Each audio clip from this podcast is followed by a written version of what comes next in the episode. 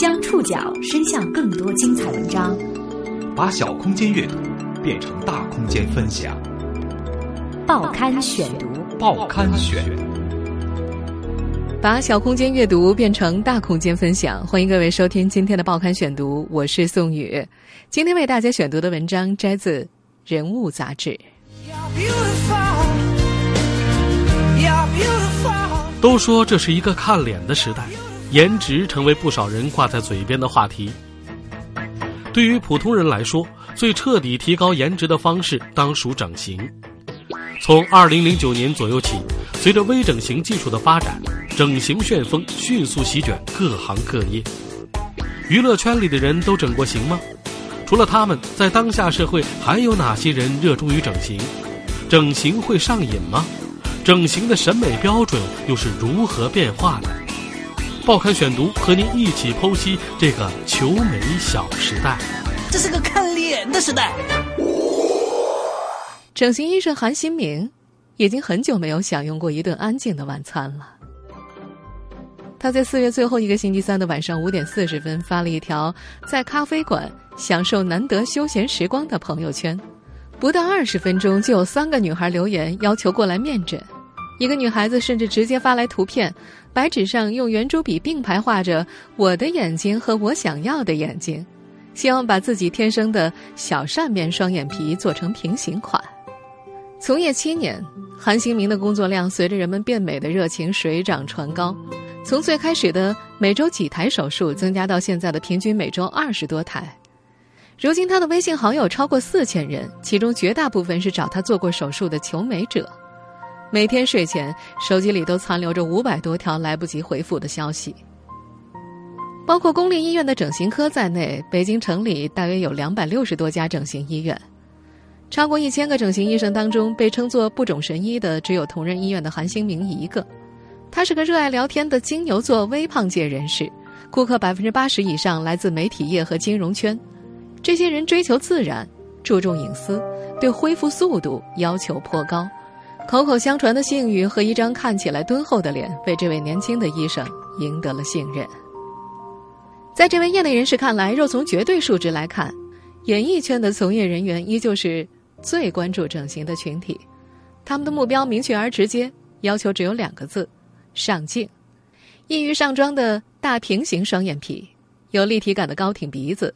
和显脸小的微型轮廓下巴是这一行的标配。在整形医生们的口中，关于演艺圈内人士整形的故事太多了。一位年轻的演员在开拍前两天冲到医院，说导演说自己脸太大了，要求打瘦脸针和玻尿酸要立竿见影的那种。一位小家碧玉的电视台女主持坚持要求做成欧美式的大宽双眼皮。她不肯留下自己的真名，只告诉医生她叫某某姐。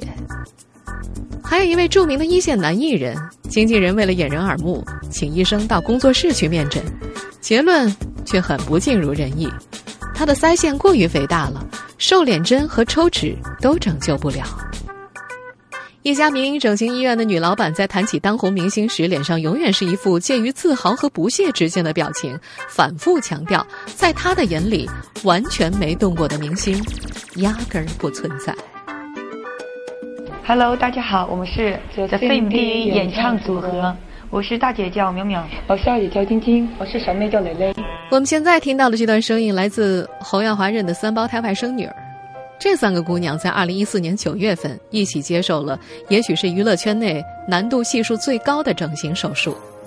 她们要求术后看起来依旧是如假包换的三胞胎，这对医生的精准程度提出了极大挑战。嗯，是很痛的，就像皮筋。我觉得，嗯，脸瘦了吧，因为以前，嗯，脸型比较胖，上镜可能不好看，现在脸会。瘦了一些，嗯，立体一些，立体了。这三个姑娘从小到大一直被人夸可爱漂亮，但是自从通过一档名叫《我不是明星》的新二代选秀节目踏入娱乐圈之后，一切就突然变了。因为长相不上镜，微博上一夜之间冒出了各种贬损她们容貌的言论，其中一些极尽刻薄之能事。甚至他们的父亲至今依然认为女儿们肯定是在无意当中跟什么人结了仇了。挑选经纪公司的时候，三姐妹跟经纪人提了个签约条件：找一家愿意免费为他们做整形手术的医院，他们可以配合医院宣传。没想到新闻出来之后，整形成了三姐妹身上最引人注目的标签。网友们在网络那头骂，女孩们在网络这头哭。后来倒是一位朋友的一句话让他们释然了：“嗨，不管说什么，有人评论就有人关注呗。作为艺人，还有什么比关注度更重要的呢？”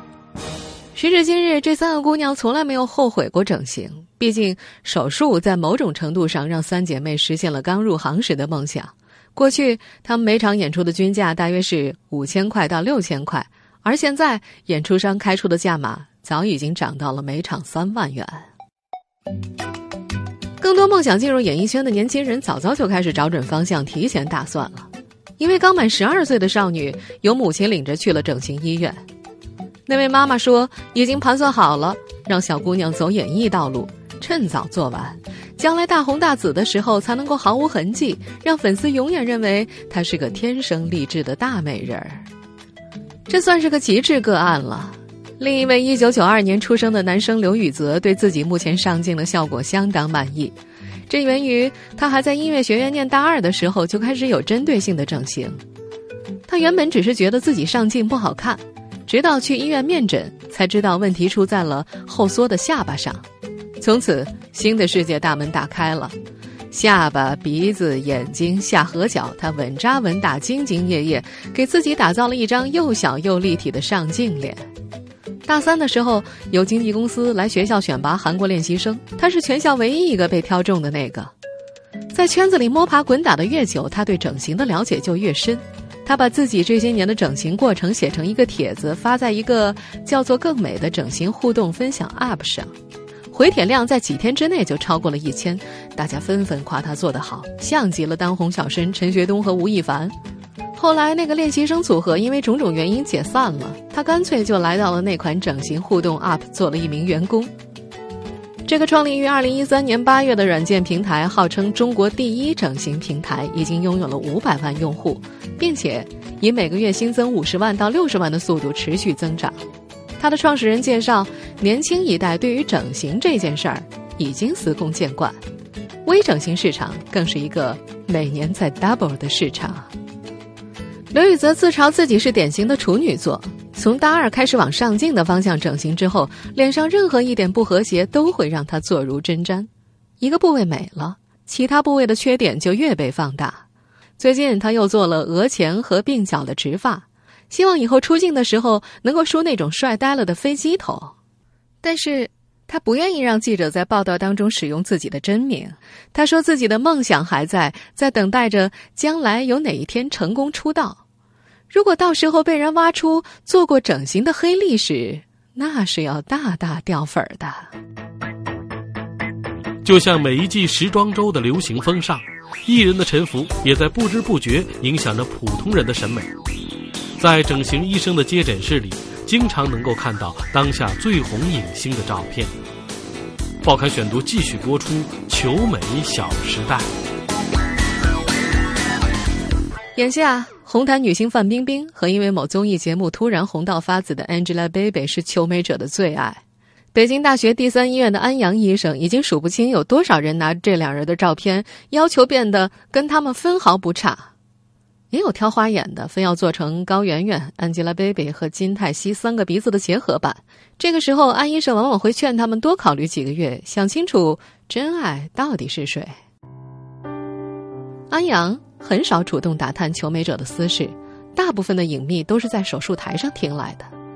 不同的人面对手术时的紧张会有截然不同的反应。他记得有个局麻的女孩，全程都在咒骂自己出轨的男友。她边听边给自己心里提个醒儿：这种活儿呀，你要做坏了，他就不骂男友，改骂你了。还有些患者会在手术台上反反复复念叨自己的要求，他通常会象征性的安抚他们：对对对，好好好。大多数时候，三十三岁的安阳医生不太关心他的客人有过怎样的心路历程。他是个严谨的学院派，喜欢素描。博士时师从德国整形外科协会的现任主席。他相信整形是一门科技与品味相结合的手艺活儿。在他看来，科学进步是引领这一行审美风潮的主要因素。比如韩国式的秀挺翘鼻，近几年在国内大行其道。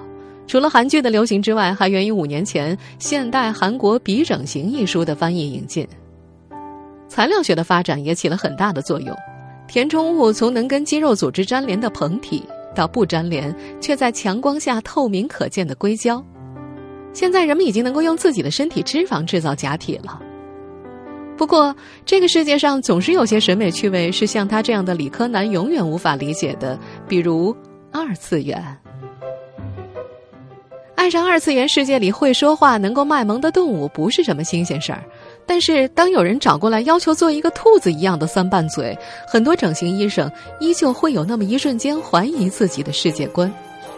还有一位玩 cosplay 的小护士，嫌自己扮成动漫人物之后眼睛依旧不够大，天天的央求同医院的大夫帮他再放大一点儿。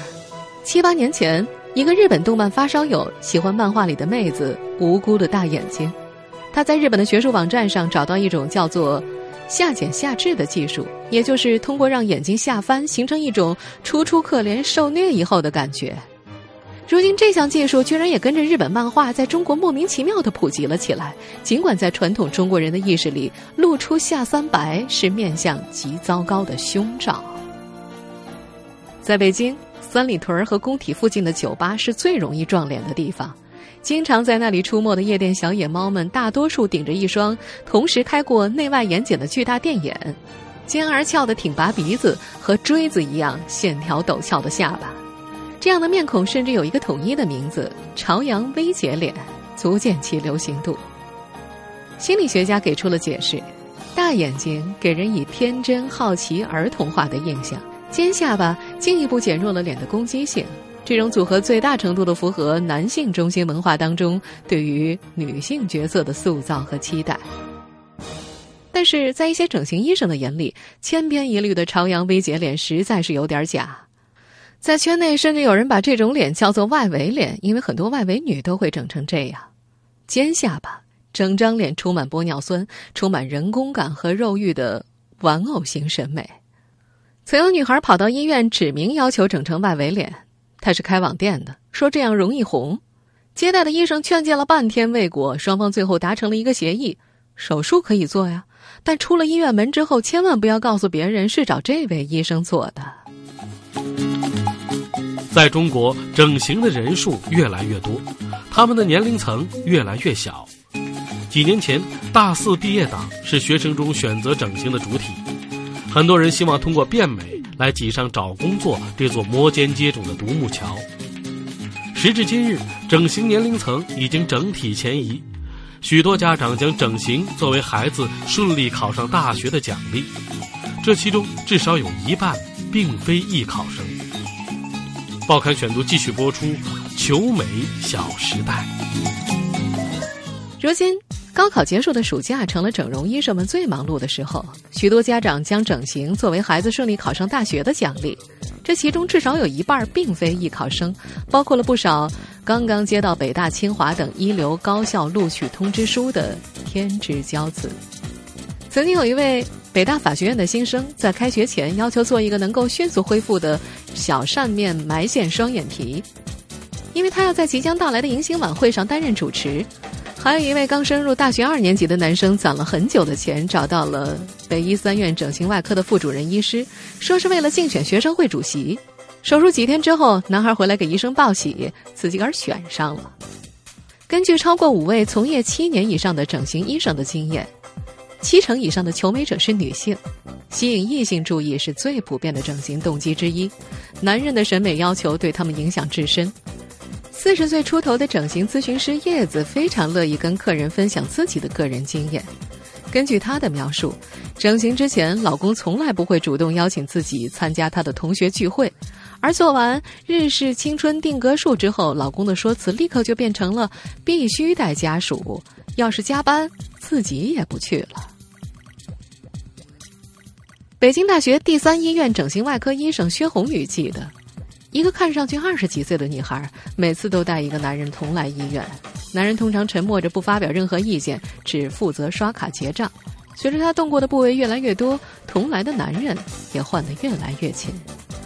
在这些医生记得的一些案例里，有不少姑娘将外形看作是拴住另外一半的最后一根锁链。一个武汉女孩因为男朋友老说自己脚大，硬生生通过截骨把自己三十八码的脚改成了三十七码。另一个姑娘原本极度排斥整形，因为男朋友嫌弃自己笑出来会露出牙龈，流着泪把手术做了。还有姑娘咬牙切齿的攥着情敌的照片，恶狠狠的告诉医生：“你必须给我做的比这个女人好看。”不过，偶尔也有大企业里的女高管渴望拥有男性化的鹰钩鼻和方正的下颌，顶着这样的脸在公司里下命令，有威势，hold 得住。在这一行经营多年的医生都知道，没有什么比大众审美、求美者审美和自己个人审美的统一更重要。他们把自己称为拿着手术刀的心理医生。筛选客人、减少纠纷，是比手术本身还要复杂的工作内容。报刊选读继续播出《求美小时代》。几乎每个整形医生都碰到过几个趣味堪称奇特的顾客。有人坚持要求做个驼峰鼻，就是中间突出一截的那种鼻子，理由是这种丑鼻子别人绝对想不到是整过的。还有人带着自己削好的眉弓和下巴的假体，告诉医生直接开个洞给他塞进去就行了。此人是医美行业的咨询师，把他劝走之后，医生万分庆幸这哥们儿不在自己的医院工作。整形科，也许是医院里除了心理科之外，接待心理疾病患者最频繁的地方。一个做过狐臭治疗的男人，在手术后一年多，突然腋下血淋淋的找上门来，对医生说：“当年有人趁手术给他身体里装了窃听器，他给切开了，但是他缝不上。”还有一位在北大精神卫生研究所治疗的女孩，跟抑郁症对抗多年。有一天，妈妈带着她来到整形医院，问：“如果变漂亮一点，女儿的病是不是会好一点？”母女俩都有些小心翼翼的，令人不忍拒绝。女孩后来做了双眼皮手术，过了一段时间之后再来，精神果然好了很多。有很多人认为自己通过整形获得新生，握着医生的手，赞美他们是再生父母。而另一些人却因为整形搞砸了自己的人生。北京同仁医院整形科每周都要接诊至少一个整形失败需要修复的病人。南京曾经一位汽车销售冠军，由于一次双眼皮手术患上了抑郁症，他不敢直视任何人的眼睛，把自己关在家里整整七年。随着韩流的大行其道，中国人对韩国的面孔和技术也近乎迷信。根据韩国国税厅的统计，从2010年到2014年的四年里，中国赴韩整形的游客增加了二十倍以上。他们前赴后继的把自己的脸交到那个邻居手里，尽管其中大部分人在那个国家除了翻译或者中介之外，一个人也不认识。如果没有跟风到韩国进行整形，陈怡丽原本拥有美满的爱情、休闲的工作和灿烂的未来。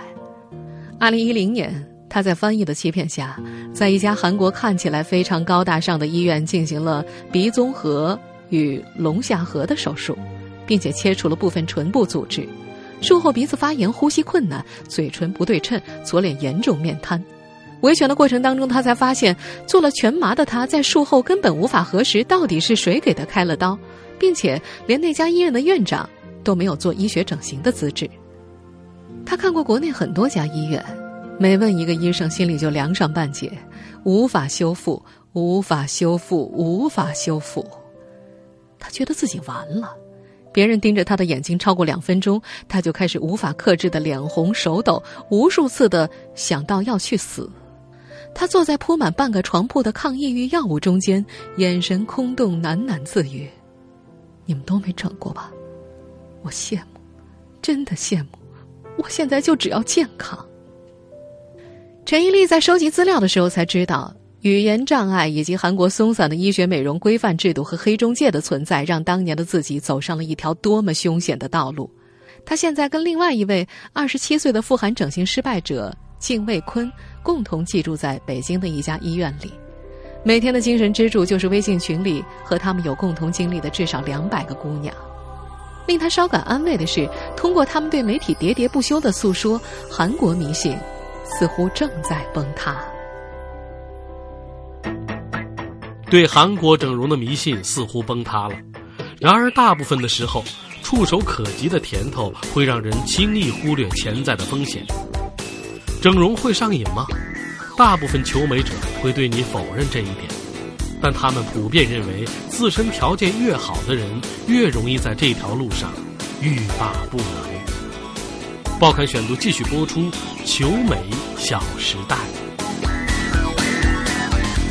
二十四岁的福建男孩冰冰，自小就是朋友圈子里外貌最出众的一个。长辈总是对他的父母说：“你们家儿子不用愁娶媳妇儿，将来肯定有女孩排着队追啊。”直到大学的时候，被人介绍进了模特圈子，周围人的脸一个赛一个的小，他的自信一下子被打碎了。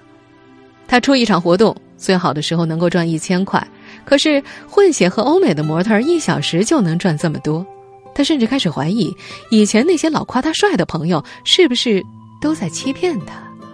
从十九岁的第一针玻尿酸开始，他一步一步把自己往更立体、更混血的方向打造。现在，他是一家中学培训机构的化学老师。虽然早就脱离了颜值决定一切的模特圈子，可是他依然常常请假去做整形。有学生问起来，就说去做了鼻窦炎手术，或者是脸上过敏了。他常常感到纠结。无论去银行、机场还是火车站，都没有人对他现在的脸和身份证照片多问过一句。他有些郁闷：我我真的没有改变那么大吗？是不是做的还不够好啊？在整形医生薛红宇的顾客当中，来自新加坡的杨女士是忠诚度最高的。从二零零三年到现在的十二年间，薛红宇总共为她做了超过一百项手术。但是杨女士丝毫不觉得自己对整形上瘾，她认为，自己既没有像某某朋友那样把胸部的假体放进去又取出来，放进去又取出来，来回折腾了六次，也没有像某某朋友那样隔两年就跑一次韩国，将鼻子里的假体换成当前最流行的形状，更没有像某个朋友那样明明年纪一大把，还非得把自己整成少女洋娃娃。他对采访的记者强调。除了接骨增高七厘米，他甚至没磨过脸上的一块骨头，这能算上瘾吗？他说自己只是一个对美有追求的完美主义者。这些年，平均每几个月飞一趟北京，只是为了做一些小小的微调。比方说四月份飞到北京的那次吧，他参考了林志玲和章子怡，希望在自己的左脸颊上造出一条凹陷，以求使苹果肌显得更加饱满。为杨女士动了一百多次手术的薛红宇医生，显然跟他有一点不同的看法。在这位医生看来，一旦整形开始，就很难看到终点。到了后期，他会给人带来比购买奢侈品都要强烈的快感。他有个客人身在美国，每年假期回国都直奔医院。对家里隐瞒自己真实的回国日期，在他这儿做完手术恢复三周，然后再跑去机场跟来接他的家人故作深情的拥抱。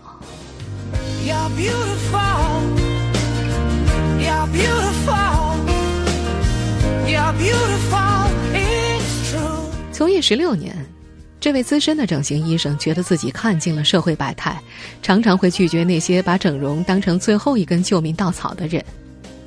他碰到过一个女孩，父亲身体残疾，单亲家庭，本身性格封闭，把成绩不好、没有朋友、家庭不幸等等都归咎在容貌上。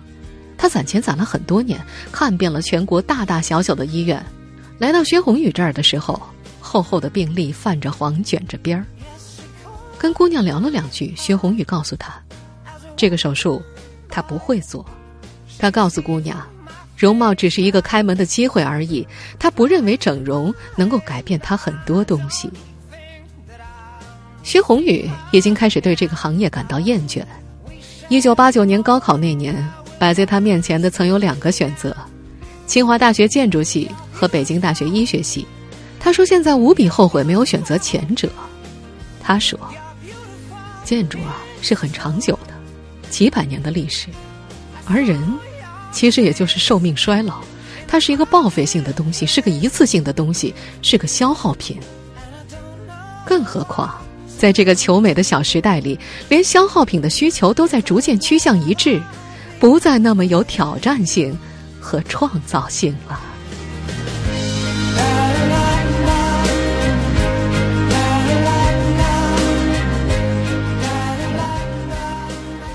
听众朋友，以上您收听的是《报刊选读》，求美小时代，我是宋雨，感谢各位的收听。今天节目内容摘自《人物》杂志。收听节目复播，您可以关注《报刊选读》的公众微信号，我们的微信号码是《报刊选读》拼音全拼。下次节目时间再见。